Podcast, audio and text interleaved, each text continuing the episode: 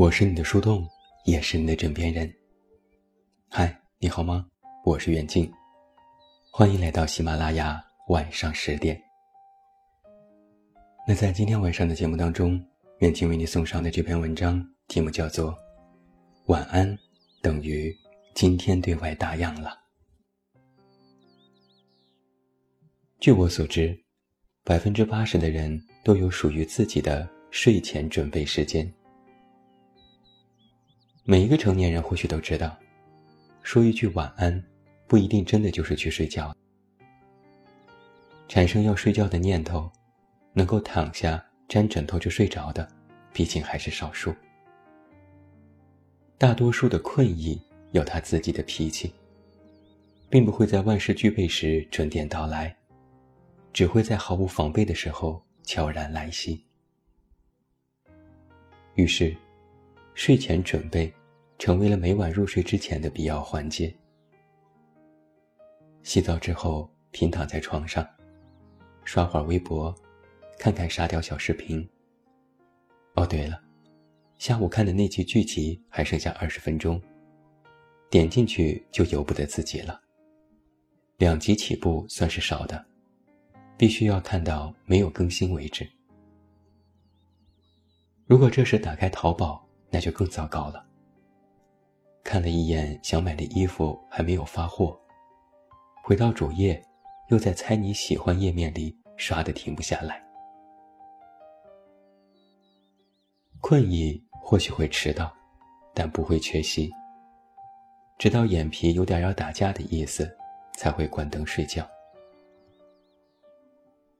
就算是你跟别人说了一句“晚安，我要睡了”，这些睡前的准备。该做的还是不能少，不是故意要骗谁的，是作为一个成年人，必须要走过这个流程，才能踏实的入睡。所以网上就流传过一句话：“说完晚安，各自熬夜。”来给你讲一件事。一个小姐妹前几天不小心和暧昧对象聊崩了。说起来也不是什么大事就因为他发现对方说完晚安，过了四十分钟，又在微博分享了一首歌，我就一万个不理解，对他说：“你无不无聊啊，这都能挑出毛病来。每个人睡前玩会手机，人之常情，就你还追在屁股后面问个究竟。”可是小姐妹倒是莫名其妙的有一种被骗的感觉。发现之后，立马一个截屏甩了过去。她的暧昧对象正在输入了五分钟，憋出了一个问号。他接着质问：“你不是说去睡了吗？”对方说：“睡不着就不能听会儿歌了？你就能保证每次说完晚安之后立刻睡着吗？”朋友有点心虚，但还是回了句：“我肯定能啊。”对方说：“那你厉害。”于是我的小姐妹气得一个晚上都没睡着，抱怨说：“问题是，她完全可以说我去听会儿歌，我去刷刷微博，干嘛非要说直接睡了呢？要我看，她就是不想跟我聊天。”但实际上。真实情况真的是这样吗？你说说人这一天，早晨被闹铃叫醒，一睁眼就开始神经紧绷。去了公司这一整天都泡在工作里，下了班还不得清闲，得全部收拾完躺在床上，才是真正的能够松口气儿。这二十四个小时里面，属于自己的时间本来就不多。连睡前这点仅存的功夫都不能由自己支配，也太不够意思了吧？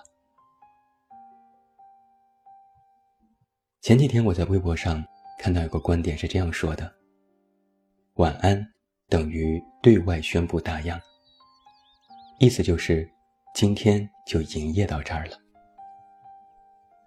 说完晚安后，就算我再出现在王者峡谷里，也没什么稀罕的。想到今天掉下来的心就是睡不着，新学的初妆得赶紧改一下。姐妹还约我上大神的三排车，更别说是刷刷微博、听会儿舒缓的歌，那都是在为睡个好觉积累舒适的情绪。到了晚安之后，不一定是去睡了，只不过是对外宣布自己已经暂停了这一天的所有对外活动，能够心安理得的去做点自己的事儿了。虽然说晚上是人类更感性和脆弱的时刻，不该在晚上做决定，但是仔细想一想，我每一个想明白了的时候。几乎都是在晚上，在睡前发生的。夜晚真的是太适合用来想念和思考了，不会被轻易分心或被打扰。夜晚是我们坦诚相见的时刻。月色洒满房间，回忆层层叠叠，时间都会在絮絮低语中流失。漆黑的夜空和神秘的星月，都能够为我作证。我用了一整个夜晚，想念爱人的气息和味道。有心事的人，适合用夜晚来思考。那些如乱麻的难题，也更容易在此时被耐心对待。听着窗外远处的车声和人声，想象着几千公里之外的别人有着怎样的生活，大脑持续运转。思绪就会被一点点的捋清，焦头烂额的事情，可能在一瞬间就有了答案。晚上的时间格外的短暂，但很多时候却能够给自己一点喘息的机会。晚上的时间也足够美好，当然不该被随便浪费和被别人打扰。每一次说晚安。都是要宣布今天对外打烊了。晚安的意思就是，我结束了今天所有对外的社交行为，准备开始享受属于我自己的时间了。不管你在游戏里看到我，在微博看到我，还是在朋友圈里看到我，都不要来再和我说话了。